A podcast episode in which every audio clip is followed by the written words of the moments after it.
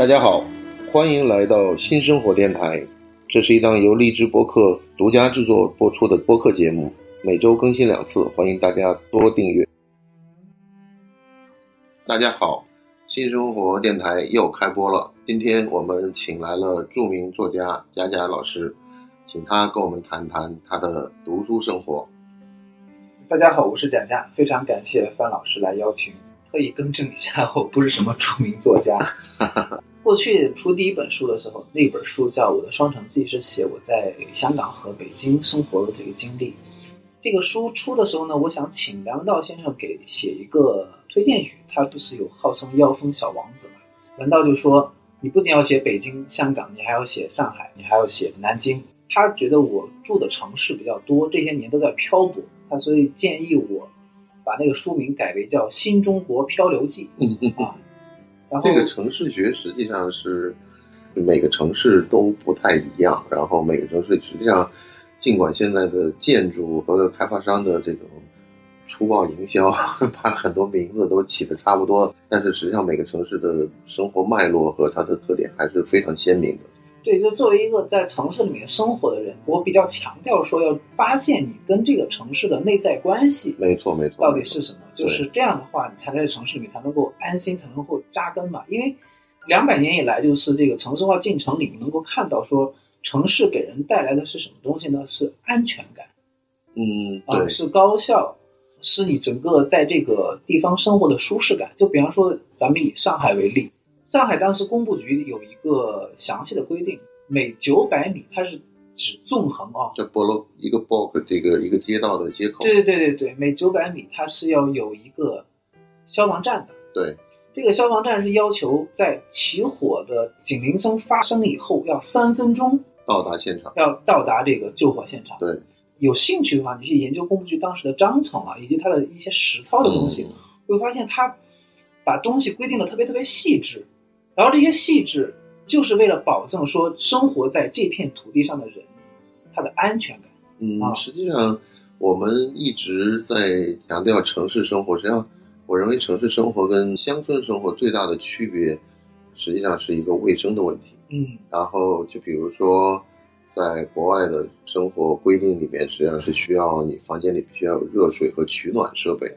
那实际上包括还有马桶。比如讲以前的长春、东北的一些地方，它实际上都用上马桶了。对，很多时候这个城市生活是由卫生条件决定的。这个卫生条件就是决定了你必须有一个给排水系统。然后呢，我不知道你去过北京有一个酒吧叫燕家二号哦，我没去过。燕家一号，燕家燕家一号对，就是在大石栏那边。他呢花了很多钱，是在他的房子下面做了一个蓄粪池，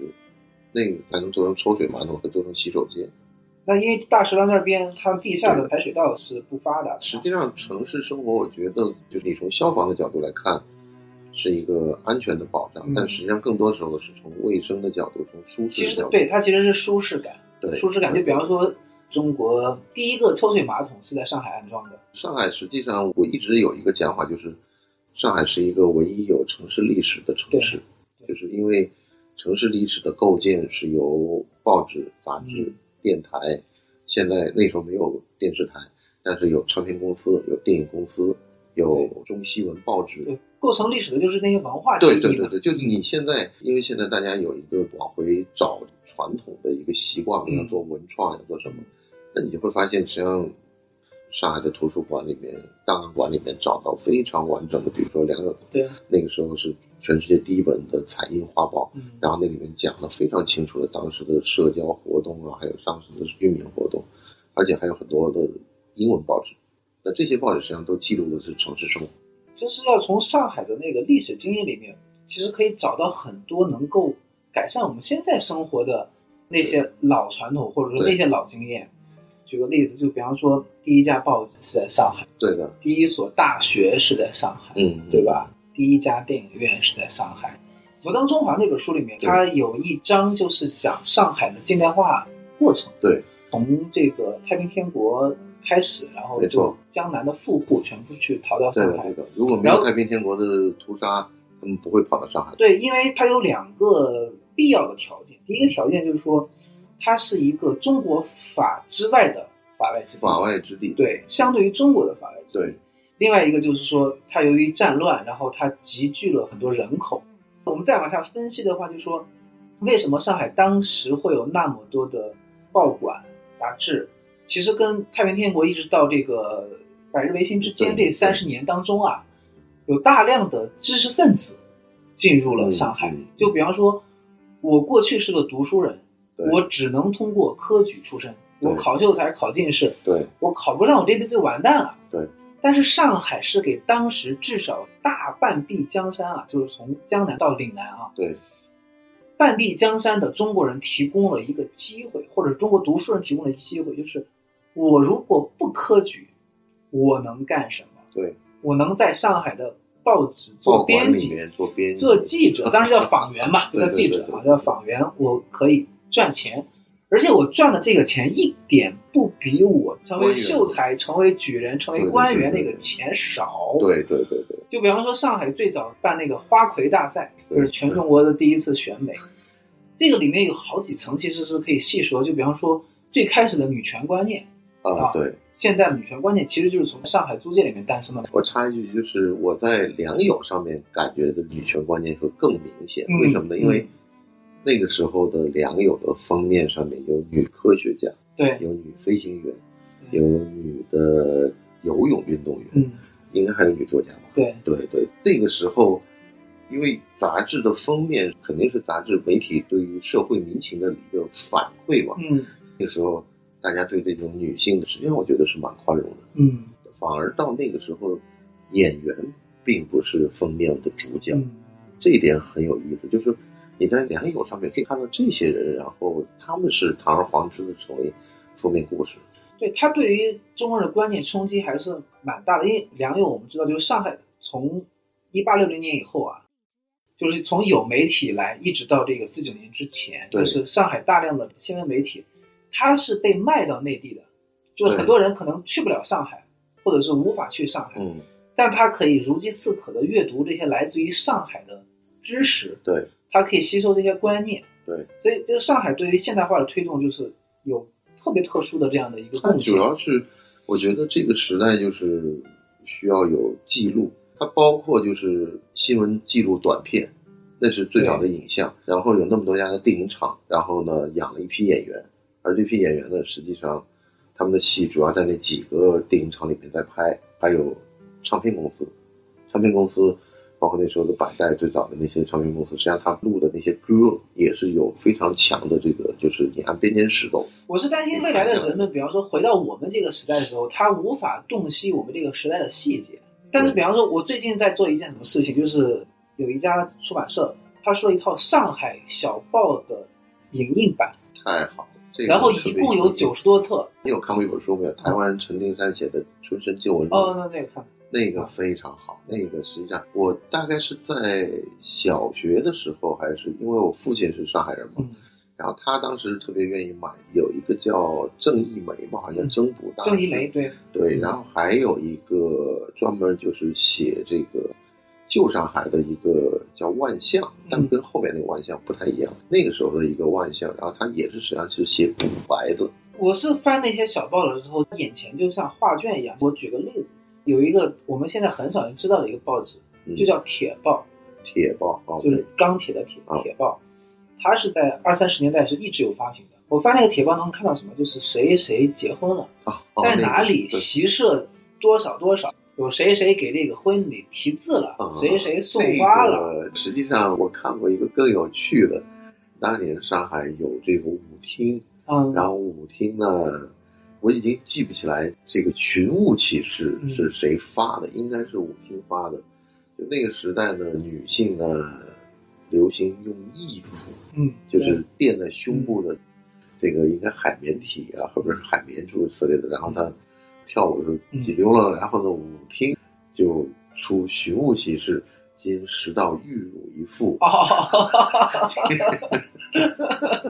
这个有意思。这个实际上是特别捉弄人的一个，不知道会不会有人来认领啊？但是起码就是说，你会感觉你从这些报凤的这种小广告上面可以看到很多生活的细节。对，其实看到是生活场景。我现在想特别讨厌，就我在上海生活的时候，有人动辄跟我说我在法租界怎么就烦死了。就是说，这实际上张口闭口法租界的，基本上都不是上海长大的。那我给你讲一个段子，啊啊我不知道这个段子公开说合不合适，大家可以讲。啊，可以讲聊因为我聊聊。有一年在腾讯大家约稿嘛，对对对我去上海就请了十几个作家一起吃饭，聊天的时候就会问说，呃，某某老师你是哪里人？说我是松江的。嗯某某老师你是哪里的？我是青浦的。我问到一位著名的这个 翻译家老师，然后他就说理直我是法租界的。哎呦喂，然后我当时就愣了一下，我嗯说哦，这个 identity 居然还可以这样去。对，很有意思的是，租界实际上是在汪精卫政府、汪伪政府的时候就给收回来了。对而且呢，他是趁着太平洋战争的时候是，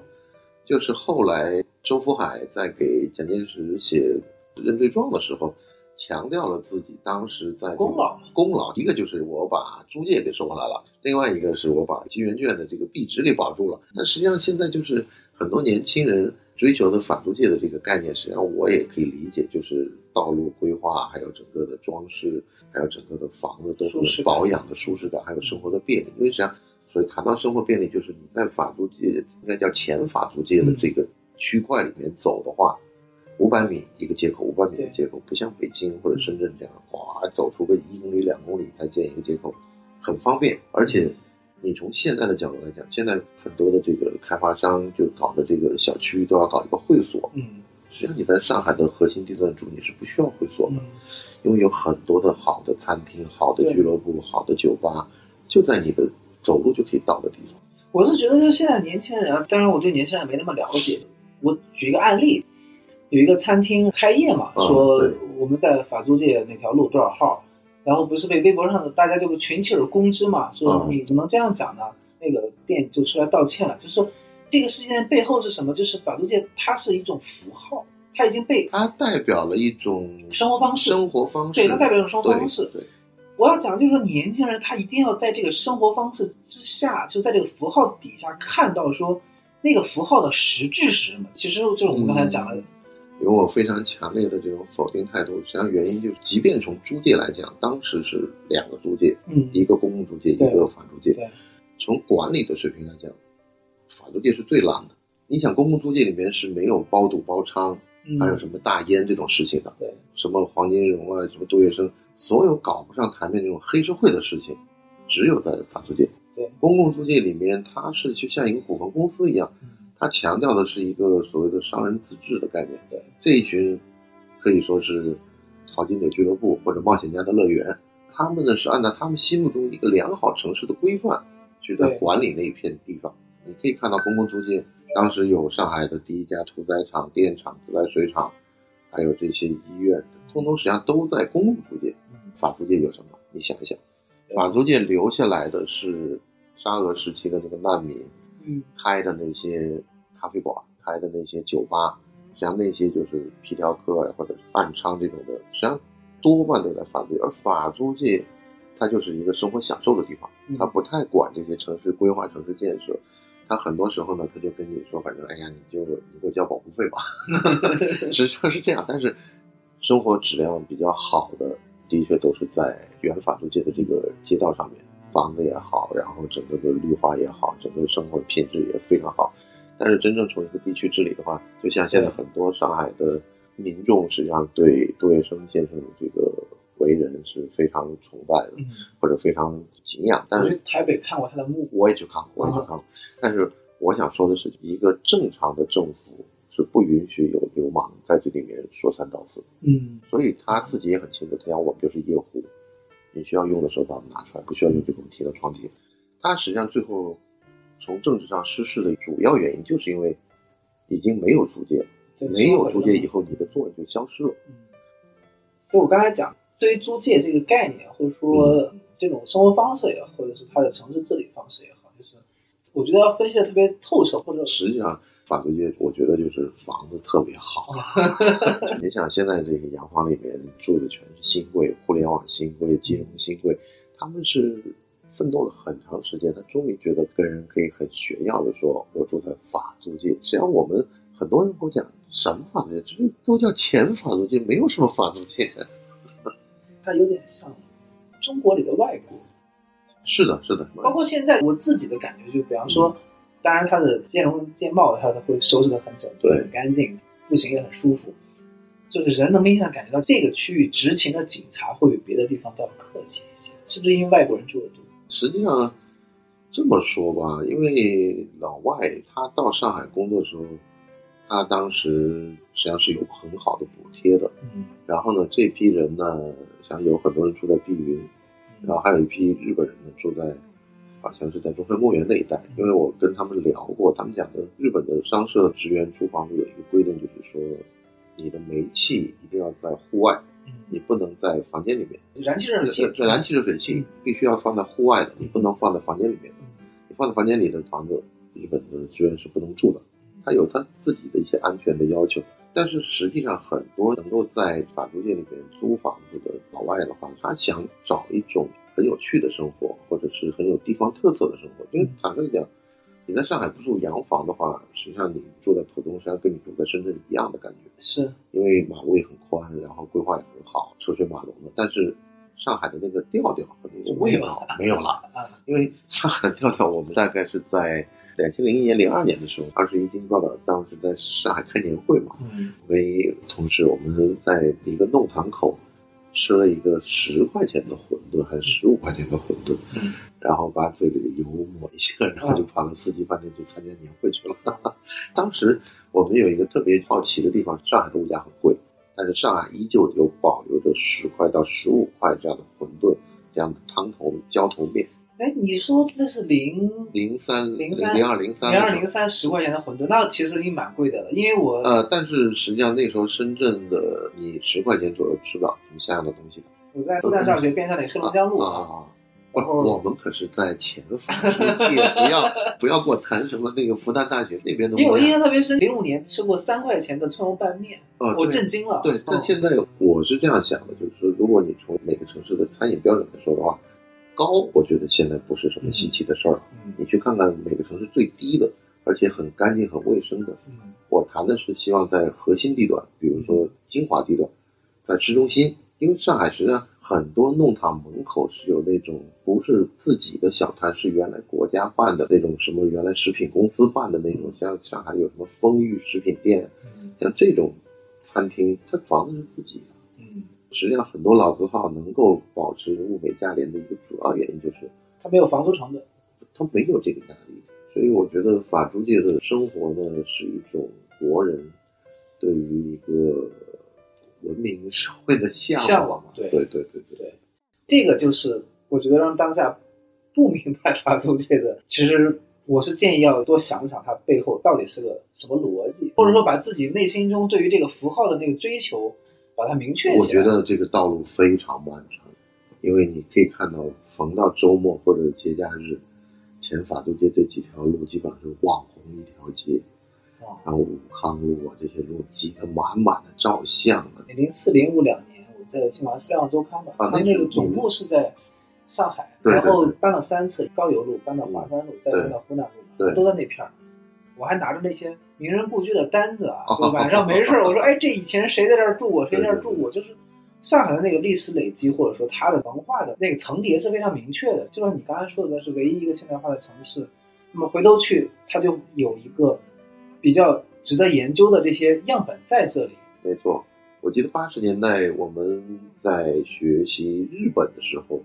有一句特别有名的话叫“他山之石，可以攻玉”。上海一直